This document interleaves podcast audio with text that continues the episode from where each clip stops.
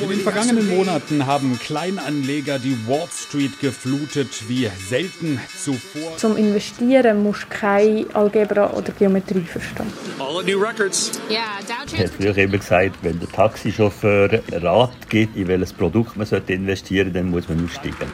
Der nächste Crash kommt, irgendwann kommt er bestimmt. Record highs. Is this a breakout? Die Frage ist, ist das mal alles anders? Die Börse. Sie lockt im Moment vom KV-Lehrling über die Mikrokassiererin zum Topmanager alle an. Alle spekulieren, investieren heute an der Börse. Während die Kurse sind gestiegen haben letztes Jahr zum Beispiel bei der grössten Online-Bank in der Schweiz bis zu 5000 Kunden ein neues Konto eröffnet. Pro Woche. Fünfmal mehr als normal. Fast jeder vierte Erwachsene hat ein Depot inzwischen mit Aktien drin. Wieso? Was ist da los? Läuft da einfach wieder mal etwas total aus dem Ruder? Eine Kleinanlegerin, ein Börsentopshot und sehr wahrscheinlich der grösste Profiteur von diesem Run-Up-Börse haben mir erklärt, was hier gerade passiert. Aus ihrer Sicht. Mein Name ist Samuel Emch. Wenn nicht für Input unterwegs, Wirtschaftsredakteur bei Radio SRF. Die Anlagentipps gibt es ganz am Schluss. Nein, natürlich gibt es keine Anlagentipps, aber persönliche Einblick, wirtschaftliche Fakten und düstere Prognosen auf dieser Spurensuche zum Boom bei den Hobbytrader. SRF 3 Input.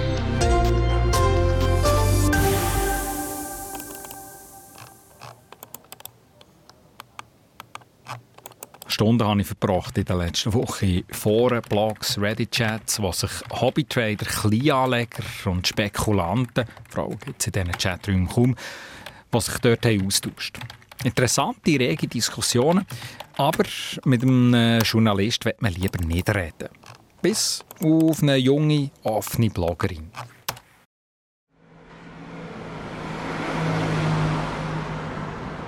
In der Innerschweiz treffe ich Angela Migib. Guten Morgen. Hallo. 32, Direktionsassistentin. Sie erzählt mir, wie es ist gekommen, dass sie, die ursprünglich nichts mit Finanzen am Hut hatte, heute hobbymässig Wirtschaftsberichte liest, Bilanzen analysiert und in Aktien investiert.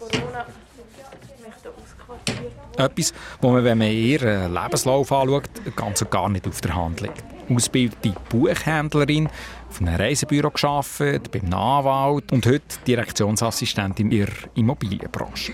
Angela Miggins sagt von sich, Zahlen sind nicht unbedingt jetzt so meins. Es ist wirklich Buchstaben. Also Buchhändlerin, nicht Buchhalterin. auch daheim hat es immer geheissen, Investieren ist für Reiche. Das ist etwas, das so der normale Bürger der spart. Und eben gespart habe ich immer. Wieso bist du überhaupt darauf gekommen, dich über Finanzen und Finanzmärkte zu informieren?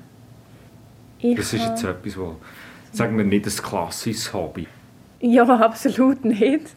Äh, Ich hätte es auch nicht gedacht, dass es irgendwann mal ein Thema ist, wo ich so gerne darüber rede und wo, mich, wo wirklich mein Hobby ist. Ähm, ich konnte immer gut können sparen. Ich hatte früher auch schon so ein bisschen Nebenjobs und so, babysittet und alles. Ich hatte immer Geld gehabt und irgendwann gemerkt, ja gut, aber jetzt könntest du in die dritte Säule einzahlen. Wir haben das gemacht und irgendwann ist dann dort Geld rumgelegen. Und da ist mir dann schon bewusst worden, ja, ich komme nichts über auf dem Konto und zudem eigentlich mit den Negativzinsen, die man immer wieder hört, und den Gebühren, das macht jetzt nicht so viel Sinn. Ich hatte nicht so Lust, mich damit zu befassen, aber, und habe ähm, dann einfach die wirklich einfachste Lösung gewählt und gewusst, ich habe einen Bekannten, der so eine Finanzplaner-Ausbildung hat.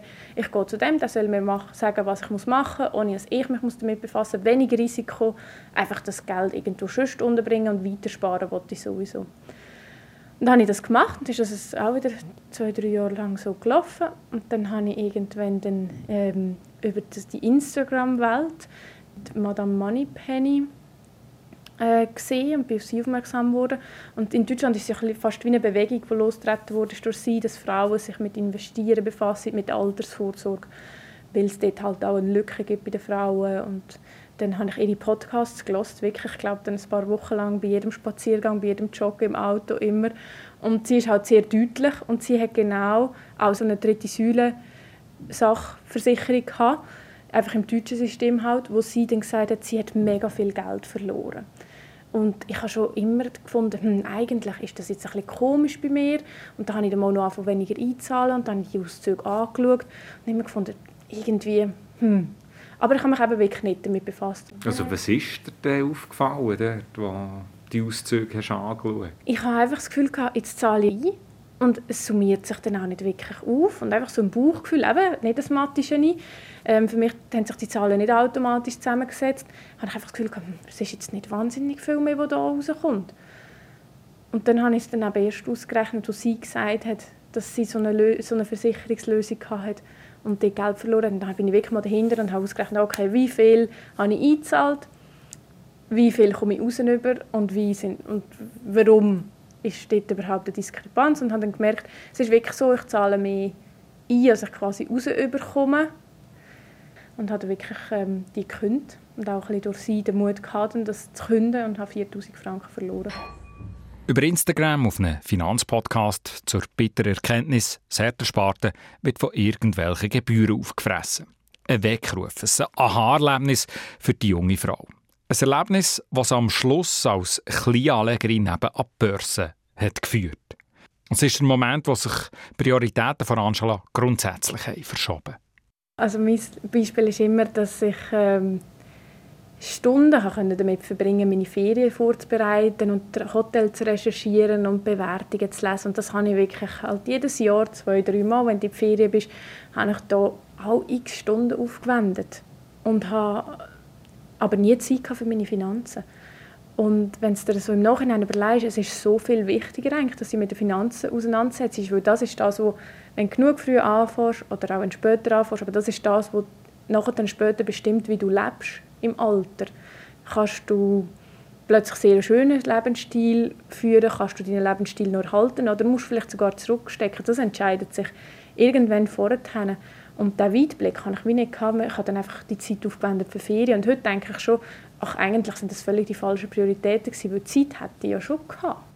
Zeit hat die Direktionsassistentin sich seither umso mehr genommen, um die Finanzwelt, Börsen und Märkte kennenzulernen. Hat davon YouTube-Videos schauen, Bücher und Blogs lesen und wie zehntausende andere in der Schweiz hat sie eben in den letzten zwei Jahren an der Börse angefangen spekulieren, Aktien und andere Finanzprodukte handeln. Aus der Buchhändlerin ist eine Kleinanlegerin und schlussendlich Finanzbloggerin geworden.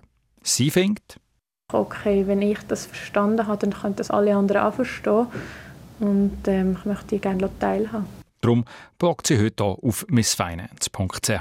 Dass Angela Migint sich plötzlich so in die Börsen- und Finanzmärkte hat hineingesteigert, ist nicht überall gut angekommen in ihrem Umfeld übrigens. Vor allem bei gewissen Freundinnen. Es gibt auch dort, wo ich gar nicht mit ihnen darüber rede, weil genau merkst, sie haben eine Abneigung persönlich gegen das System oder gegen den Kapitalismus oder eben auch das Gefühl, es ist einfach reine Zockerei. Und wenn sich jemand nicht damit befasst, dann ist das auch fair enough, dann nachher ist das ja auch, ist das auch eine Entscheidung. Wie und siehst du das? Eben, wir sind in einem System, das voll auf Wachstum ausgelegt ist und mit dem Investieren partizipierst du auch ganz klar an dem. Wie, wie gehst du mit so Kritik um? Ich verstehe sehr viel von dieser Kritik. Ähm, und kann es auch nachvollziehen. Und ich sehe das Ganze auch kritisch, habe entschieden, dass ich in diesem System lebe und davon profitieren möchte. Und so investiert oder zockt sie, je nach Sichtweise, seit rund zwei Jahren eben an der Börse. Das ist einfacher, als man denkt. Zum Investieren musst du nicht so, musst, du musst keine Algebra oder Geometrie verstehen. SRF Input. Als Anfängerin ist Angela Migind an Börse. Ein ganzes Leben lang hingegen mit den Finanzmärkten auseinandergesetzt hat sich der Christian Katz. Er schaut auf eine jahrzehntelange Börserfahrung zurück als Banker, Investor. Und zwischen 2009 und 2015 war er auch Chef der Schweizer Börse und auch Präsident vom Verband der europäischen Börsen. Ja, hallo. Freizeitspekulanten die kommen und gehen immer wieder an der Börse, sagt Christian Katz. Jetzt sind wir in einer Wellenbewegung, wo Privatanlegerinnen und Privatanleger wieder sehr aktiv sind. Und jedes Mal, Wenn die sehr aktiv sind, die Welle kommt, dann sei das ein düsteres Vorzeichen. Etwas kann man mit einem Blick in die jüngere Vergangenheit mit Sicherheit sagen.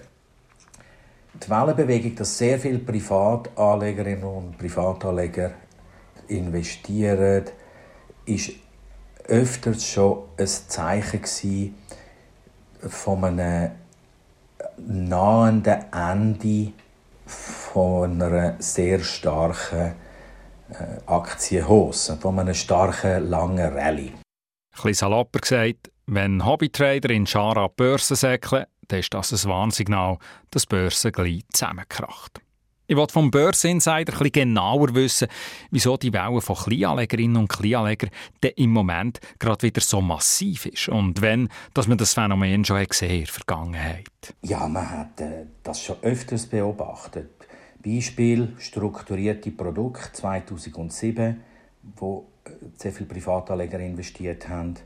Dann äh, in Internetaktien im Jahr 2000 haben wir das gleiche Phänomen gehabt und selbst 1993 haben wir das Gleiche gehabt mit Aktienwarrants in der Schweiz zum Beispiel. Also das sind dann Gang so Finanzprodukte gesehen, wo gewisse äh, Anlegerinnen und Kleinanleger haben angelockt damals. Ja, und äh, wie Sie sagen, das Phänomen ist, dass dann ganze Wellen von Privatanlegern in bestimmte Produkte gehen, wo natürlich auch durch Banken und andere Finanzgesellschaften diesen Privatanlegern angeboten wird und schmackhaft gemacht wird. Damals war das Finanzinstitut als Treiber und einzelne Finanzprodukte, ihr habt es erwähnt. Heute, wo seht ihr Gründe in dieser Bewegung? Durch die Covid-Krise sind sehr viele Menschen gebunden zum daheim sein äh, und daheim arbeiten, daheim mehr Zeit verbringen. Das hat natürlich dazu geführt, dass die Menschen daheim sehr viel Zeit verbracht haben auf digitalen Medien und eben auch auf digitale Medien, die in die Finanzmärkte gehen. Das heißt, die Menschen haben viel mehr Möglichkeit über ihr Telefon, Computer, in die Börse und in die Finanzwelt einsteigen. Und diese zwei Effekte dass also sehr viele Leute haben müssen daheim sein, von daheim arbeiten, daheim Zeit verbringen und unheimlich neues, stärkeres digitales Angebot bekommen haben, haben dazu geführt, dass sehr viele Leute sich mehr beschäftigt haben mit dem Börsengeschehen, mit Investieren. Und dann haben sie ein zusätzliches Phänomen, dass die Regierungen von dieser Welt als Kompensation, als Hilfe für ihre Bürger und Bürgerinnen ihnen Geld zukommen haben. In der Schweiz über Kurzarbeit zum Beispiel. In den USA hat die Regierung Covid-Schecks verschickt an die einzelnen Haushalte. Und es ist unglaublich, aber in den USA wird diskutiert am Fernsehen, wie man soll die Covid-Schecks, die man bekommen hat für die Regierung zum Essen kaufen und Miete zahlen, wie man die soll investieren am Aktienmarkt. Und das zeigt Ihnen das Phänomen, wie die Kombination von Covid-Krise, Digitalisierung und dann bestimmte Geldschübe, die zu den Bürgerinnen und Bürgern kommen, dazu führen, dass immer mehr Privatanleger sich mit der Börse beschäftigen. SRF Input. Also einerseits sagt der ehemalige Börsenchef Christian Katz, dass es schon immer Wellen von Privatanleger hat Geldbörse. Irgendwelche Finanzprodukte oder Trendaktien, wo Leute mit ihrem Geld darauf gewettet haben, damit spekuliert haben. Das aktuelle Phänomen, wir haben es gemerkt, kann der Börsenkenner aber dann nicht mehr ganz so einfach erklären. Viel Geld, viel Zeit und viele technologische Möglichkeiten. Es ist eine Kombination von Gründen, wieso eben Heerscharen von ganz normalen Leuten, von Gobkassiererin über Elektriker zur Direktionsassistentin an die Börse stürmen. Und das insgesamt tönt dann doch eher nach einer strukturellen Veränderung und nicht einfach nach dem nächsten Börsenhype. Nehmen wir aber die letzten beiden Argumente vom Börseninsider noch bisschen genauer unter die Lupe. Technologie und Geldschwemme. Starten wir beim Geld. Trotz Krise, oder besser gesagt wegen der Krise, wird extrem viel Geld verteilt. In historischem Ausmaß. Regierungen, National- und Zentralbanken pumpen Milliarden in die Wirtschaft. Von diesen Milliarden ist aber noch nichts angekommen bei mir. Denkt jetzt vielleicht die eine oder der andere. Klar, direkte Überweisungen von der Schweizerischen Nationalbank hat noch niemand bekommen. Und trotzdem spüren wir alle die Flut an Geld, die Milliarden, die im Moment in unser Wirtschaftssystem fließen. Ein Beispiel Zinsen. Wer sich mit den Finanzen beschäftigt, landet sehr schnell bei den Zinsen. Ein zentrales Element der momentanen Geldschwemme. Und ganz einfach zu erklären. Weil tiefe Zinsen gleich gut für die Wirtschaft. Tiefe Zinsen heisst, es ist günstig, Schulden zu machen. Zum Beispiel, wenn man eine Firma gründen oder ein Haus kaufen. Leute, die in der letzten ein Haus gebaut oder gekauft haben, eine Hypothek haben aufgenommen oder erneuert, die haben das alle selber erlebt, wie günstig eben Schulden machen ist. Vor zehn Jahren hat man zum Beispiel noch doppelt so hohe Zinsen gezahlt für eine Hypothek. Das hat eben einen Nebeneffekt. Ein Nebeneffekt, der quasi aus der gutbürgerlichen Sparrin Angela Migind eine Börsenspekulantin hat gemacht. Ich glaube, ich bin dort auch eine andere Generation. Oder? Früher hat man auf dem Sparkonto so viele Zinsen bekommen, dass auch dort der Effekt sichtbar war. Und das habe ich aber nicht mehr erlebt. Ein Generationenproblem, das wir alle kennen. Auf dem Bankkonto gibt es keinen Zins, nicht mehr früher, wo das Vermögen automatisch ist gewachsen wo man am Schluss auch eine anständige Pension hatte. Diese Garantie gibt es für die 32-jährige Angela Migent schlicht nicht mehr. Darum liegt ihr Geld nicht auf dem Sparkonto, sondern steckt eben in Aktien. Es ist sicher ein gewisses also das Bedürfnis schon fürs Alter vorzusorgen. Das ist sicher ein großer Grund gewesen. Und das andere halt auch, dass ich ja möchte sparen fürs Alter. Die Alternativen sind wie nicht unbedingt da. Und wenn ich aber anlege, nehme ich über den Zeithorizont, den ich ja noch habe, am Börsengeschehen teil und habe hoffentlich dann wirklich schön Geld gemacht, dass ich abgesichert sein im Alter. Ich hoffe also, dass Börsenkurs wie im Moment auch auf lange Frist steigen. Angela ist in dem Sinn nicht eine Spekulantin, die Aktien kauft und morgen wieder verkauft. Sie kauft, wartet und hofft eben langfristig. Wie es ganz viele andere, die auch mit ihrem Spart an Börse sind, machen. Das merkt man, wenn man sich auf diesen Kleinanlegerblogs, Chats und Subreddits umtreibt.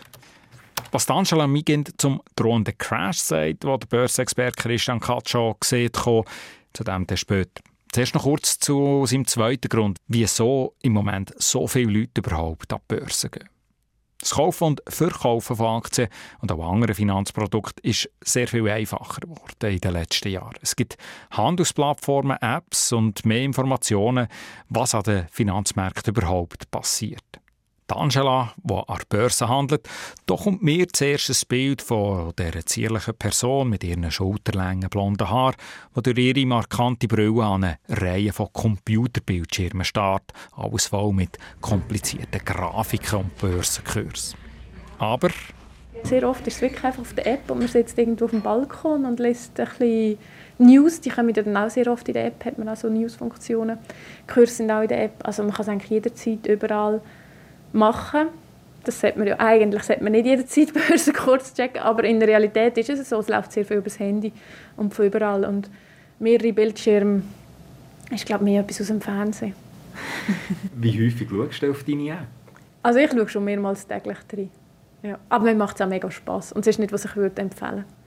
In der Realität ist es, ich gebe es ganz klar so zu, dass man dann schon ab und zu mal schaut oder dass man auch weiß, um welche Zeit welche Börse aufmacht und so. Ja. Über Ihre App auf dem Handy sieht sie also, was passiert aktuell, kann sofort kaufen und verkaufen, was an den globalen Finanzmärkten alles gerade gehandelt wird. Das ist nicht ganz selbstverständlich. Da hat die Finanzwelt einen ähnlichen Digitalisierungsprozess durchgemacht wie die Musikindustrie, wie wir es zum Beispiel beim Ferienbuchen merken oder beim Einkaufen erlebt haben.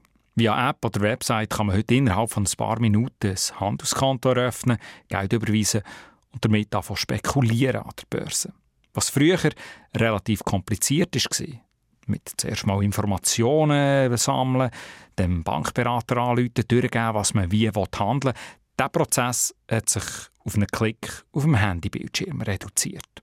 Für den ehemaligen Börsenchef Christian Katz ist die Digitalisierung der Finanzmärkte ein relevanter Schritt für die momentane Entwicklung.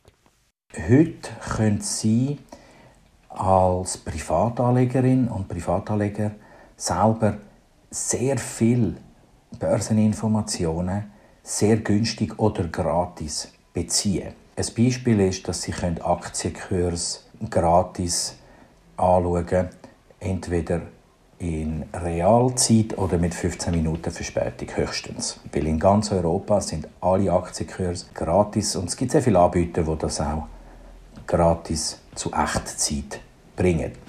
Und die Transparenz, wo es eben auch über Technologie und über Digitalisierung näher gebracht wird, die Transparenz ist sehr vorteilhaft für Privatanlegerinnen und Privatanleger. Digitalisierung hat die Börse also transparenter gemacht. Für die, die sich dafür interessieren. Und eben auch einfacher. Zugänglich über Apps und Online-Banking.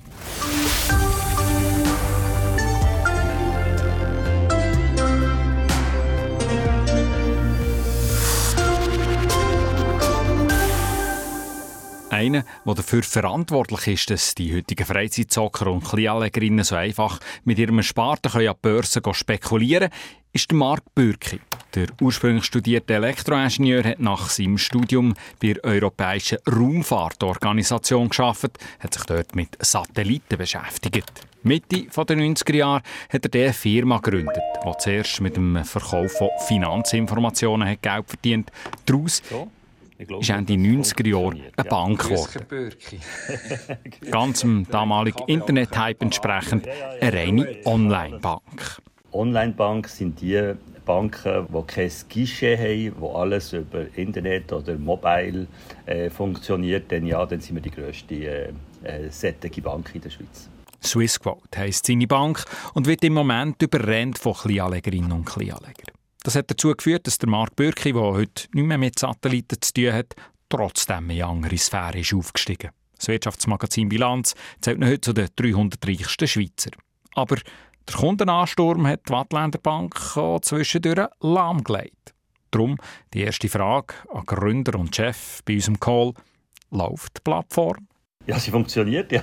ja, ja sie, aber heute schon, ja. Also, nein, äh, äh, es funktioniert gut, ja. Man hat ja in den letzten paar Wochen und Monaten immer wieder Bericht gehört, dass er auch Probleme hatte wegen dem Kundenansturm. So viele Kundenanfragen und äh, Aufrufe, das System überlastet ist zeitweise.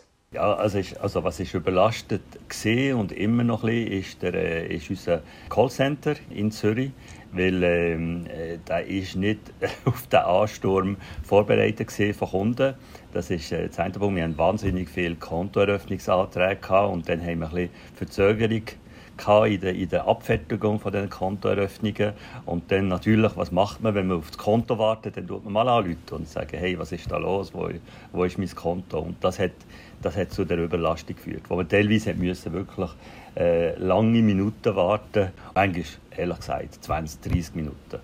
Können wir ein bisschen über die Kunden reden? Woher kommen die? Also, gross, ganz grosser Teil kommt, äh, kommt aus, aus, der Schweiz. Und was vielleicht noch interessant ist, die Kunden, die wir jetzt haben, also die, die die, die im letzten Jahr ein Konto geöffnet haben, die haben wir festgestellt, dass wir da ab und zu mehr Zeit brauchen, ihnen erklären, wie das funktioniert oder? Was, äh, wie, man, wie, man, wie man das Finanzprodukt kann kaufen an der Börse, was, äh, wie man es muss machen. Muss. Äh, wir haben festgestellt, dass so ein der Allgemeinbürger möchte auch selber Wertpapier handeln.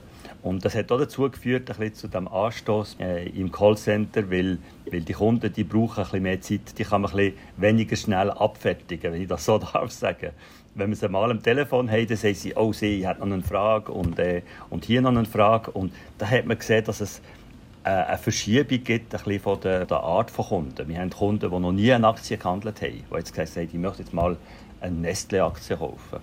Alles neue Leute, die hier plötzlich an die Börse gehen wollen, mitmischen. Der typische Kunde bisher war 40 gewesen, männlich oder pensioniert und männlich. Jetzt, wo die Kurse immer höher steigen an der Börse, sind alle Altersgruppen dazwischen gekommen, meistens männlich. Und von dem profitieren eben Online-Banken und Handelsplattformen wie eben Swissquote. Dabei haben die Leute in der Schweiz aber schon immer überdurchschnittlich häufig Aktien gekauft, sagt der Marc Bürki. Also die Schweiz hat immer eine sehr starke Aktienkultur gehabt. Das kann man übrigens so messen. Also das heisst, welche Anzahl von der Bevölkerung hat irgendeinem Ort ähm, ein Depot mit einer Aktie drin. Und zwar nicht per Zufall über, irgendwie über eine Pensionskasse, sondern wirklich selber investiert. Und in der Schweiz ist, ist der Prozentsatz von der Bevölkerung, äh, also die erwachsene Bevölkerung, ist jetzt fast bei 25 Prozent. Und das ist doppelt so viel wie Frankreich, doppelt so viel wie Deutschland. Also darum ist die Schweiz von dort her ein sehr interessantes Land und ich weiß nicht, von wo das kommt. Einfach vielleicht, weil es in der Schweiz viele Grossfirmen hat, wo, wo börsenkotiert ist und, man, und das grosse Arbeitgeber ist. Und wenn man halt mal bei der UBS arbeitet, dann sagt man vielleicht, möchte ja direkt eine Aktie haben von der Firma, wo ich angestellt bin. SRF Input. Wieso kaufen Schweizerinnen und Schweizer so fleissig Aktien? Der Swissquote-Gründer und Chef könnte einen Punkt getroffen haben mit dem persönlichen Bezug, den viele Schweizerinnen und Schweizer haben zu Firmen, die man im Alltag begegnet. Auf jeden Fall bestimmt auch für die Hobby-Investorin Angela Migint die Eindrücke aus ihrem Alltag, wo sie ihr Geld reinsteckt. Wobei sie sich dann auch nervt, dass sie nicht schon früher hat angefangen hat. Also, ein Beispiel, das ich immer wieder bringe, ist äh, die Emmy. Ich habe 2008 äh, gerade nach der Lehre in der Nähe von der Emmy gearbeitet, bin jeden Tag dort vorbeigefahren. Und das ist zum Beispiel ein Unternehmen, wo ich das angeschaut habe, hat es mich ein bisschen genervt, weil 2008 war der Preis um die 100 Franken gewesen. Und äh, als ich es dann angeschaut habe, das erste Mal wieder, wirklich so als auch eines der ersten Investments, die man machen konnte, war es einfach so bei 700, 800 Franken gewesen. Also wenn, man dort, wenn ich eben wirklich früher angefangen habe, wo ich das Geld eben auch schon auf der Seite hatte, aber nicht auf dem Sparkonto, sondern das halt dann in Aktien da hat, dann hatte ich irgendwie 700, 800 Prozent plus gehabt. Und so Sachen gibt es viel. Ähm, Geberit zum Beispiel, jedes WC fast in der Schweiz hat ein Stock Geberit drauf. Oder ähm, Disney ist auch so ein Beispiel, wo so eine Kindheitsnostalgie dahinter steckt, wo aber ja auch, wir sehen, schon wieder die nächste Generation hat mit der Eiskönigin wo also wahrscheinlich auch dann die übernächste Generation auch wieder wird prägen Ja, ähm, so gehe ich ein bisschen durch den Alltag ja, inzwischen. Also du siehst nicht nur irgendwie einen Comicfilm oder eben einfach ein WC, sondern du siehst gerade das Geschäft dahinter heutzutage. ja. ja, es ist ein bisschen so. Oder zum Teil eine gute Business-Story. Und plötzlich so realisierst, Moment mal, ich glaube, die machen etwas richtig. Und dann kann man dann eben nachschauen und nachlesen und sich informieren und schauen, ist da mein erster Eindruck, ist das so oder wie funktioniert es genau? Ähm, McDonalds zum Beispiel, als ein Beispiel, wir können jetzt alle sehr ein cleveres Businessmodell dahinter, da musst du auch nicht einmal so viel nachlesen, da gibt es Filme darüber. Ja, so Sachen. Hast du nachher noch andere persönliche Anliegen, die dich als Investorin prägen. Zum Beispiel sagst du, ja, eben jetzt McDonalds könnte man auch durchaus sagen, ist jetzt nicht unbedingt das Gesüngste oder so. Oder es gibt Firmen, die vielleicht Erfolg haben, die aber extrem irgendwie CO2 ausstoßen oder was auch immer. Hast du auch solche Aspekte, wo du dich darauf fokussierst? Ja, das Thema Nachhaltigkeit ist natürlich schon groß und ich weiß auch, dass das bei vielen Frauen sehr ein grosses Thema ist, auch beim Investieren. Und dass es nicht ganz einfach ist, weil es gibt ja zwar gewisse Standards, die sind aber ja, ja nicht über alle Zweifel erhaben. Und dann kommt dazu, dass ja eben auch Nachhaltigkeit ganz verschiedene Aspekte hat und für jeden etwas anderes bedeutet. Für die einen ist der Schwerpunkt Umwelt, für die anderen Gesundheit oder die Menschen und zum Beispiel Tabak kommt für mich nicht in Frage. Und ich habe nichts in der Rüstungsindustrie, weil das ist auch so etwas, wie du gerade gesagt hast, ähm, das ist mir schon das Anliegen, dass ich das nicht unterstütze. Ja. Im Zentrum steht aber natürlich die Hoffnung, dass der Aktienkurs weiter steigt. Im vergangenen Jahr, wo viele Aktien rasant sind gestiegen, was so heikel kann werden Dass natürlich im letzten Jahr eigentlich die Börse nur eine Richtung kennt hat und das ist gegen oben. Und darum kann es zu einer Euphorie verleiten, wo vielleicht die Leute schon, wenn es dann einmal auch seitwärts geht oder sogar runter oder der nächste Crash kommt, irgendwann kommt er bestimmt, dass es dann eine ganz andere Situation ist und die Leute vielleicht nicht auf das vorbereitet sind. Sie sind vorbereitet, sagt Angela. Ihr Geld an der Börse ist nicht irgendwie Geld, das sie brauchen, um den Alltag zu bestreiten. Sie kennt dort die Warnung vom ehemaligen Börsenchef Christian Katz, den wir am Anfang haben gehört Wichtig ist, um sich bewusst zu sein, ist, dass wenn sehr viele neue Anlegerinnen und Anleger aktiv werden und wir einen sehr starken Boom sehen, dass es doch in der Vergangenheit öfters die Wellenbewegung war vor einem Wendepunkt. Ein Wendepunkt, was dann wieder abwärts ist gegangen. Wegen der erwähnten Geldschwemme könnte es aber sein, dass die Wende, der Börsencrash, noch ein bisschen rausgezögert wird. Aber klar ist, irgendwann dreht es eben wieder und geht steil abwärts. Und dann ist die Frage, was auch mit diesen Kleinanlegerinnen und Kleinanlegern passiert, wenn die Aktienkurse eben abstürzen. Der Mann, der am meisten im Moment von diesem Boom profitiert, von Kleinanlegerinnen und Kleinanlegern, der Marc Bürki von Onlinebank Swissquote, ist relativ entspannt. Für die Swissquote selber sind wir sehr zuversichtlich. Wir glauben nicht, dass, dass jetzt irgendwie eine, eine Börsensituation unser Geschäftsmodell könnte stark äh, beeinflussen Nicht so wie Anfangs 2000er Jahre, wo die Dotcom-Bubble ist, äh, explodiert oder äh, in der Finanzkrise 0708, wo dann die Kleinanleger plötzlich wieder sind verschwunden. Ihr denkt, die sind gekommen, zum Bleiben. Ja, weil es ist ein fundamentaler Trend, also es ist nicht irgendwie eine, eine Modesache und vielleicht kann ich das kurz noch mit zwei Zahlen äh, illustrieren. Wir haben, als wir gestartet haben, im 1999, hat ein Kunde im Durchschnitt bei uns 96 Mal gehandelt pro Jahr. Also es ist wirklich, äh, die, das ist die Dotcom-Blase und man, hat, man innen und außen wie die Wahnsinnigen. Und heute ist das 18. Das zeigt auch, dass sich eigentlich der Kundenstamm äh, sehr stark verbreitet hat. Und man ist nicht mehr so abhängig von den, von, mal, vom Spekulant, der 200 Mal handelt pro Jahr. Spannende Aussage. Die Leute die weniger zocken, sondern eher, wie Direktionsassistentin Angela, Aktien kaufen und warten. Auch nach dem Blick in die Online-Finanzforen und Kleinanleger-Chats habe ich den Eindruck, dass es mehr ums langfristige Anlegen geht, weniger über das kurzfristige Zocken und Hoffen auf einen Schnellgewinn. Anders als bei früheren Kleinanlegerwellen. Die Frage ist, ist das mal alles anders? Es gibt ein sehr gutes Buch von Professor Ken Rogoff und Professorin Christine Reinhardt, wo genau den Titel trägt. Ist diesmal alles anders? über die Finanzmärkte. Und der interessante Punkt ist, dass es meistens nicht anders ist. Also das heißt, dass sich die Phänomene in den Finanzmärkten über die Jahrzehnte immer wieder wiederholen. Nach jedem Börsenboom gibt es einen Crash. Okay. Jedes Mal, wenn unzählige KleinanlegerInnen mitwetten, verlieren beim nächsten Absturz zahlreiche Leute ihr ganzes Ersparte, verzocken sich total und bleiben auf Schulden hocken im schlimmsten Fall. Und trotzdem habe ich das Gefühl, der Blick in die Vergangenheit auf die Wirtschaftszyklen ist zu wenig, um den aktuellen Ansturm der Hobbyhändler auf Börsen zu erklären. Auch, dass wir ein Volk von Investoren sind, wo die Erwachsenen schon immer Geld haben in Aktien investiert, wie es der Mark Bürki erklärt, greift ein bisschen zu kurz.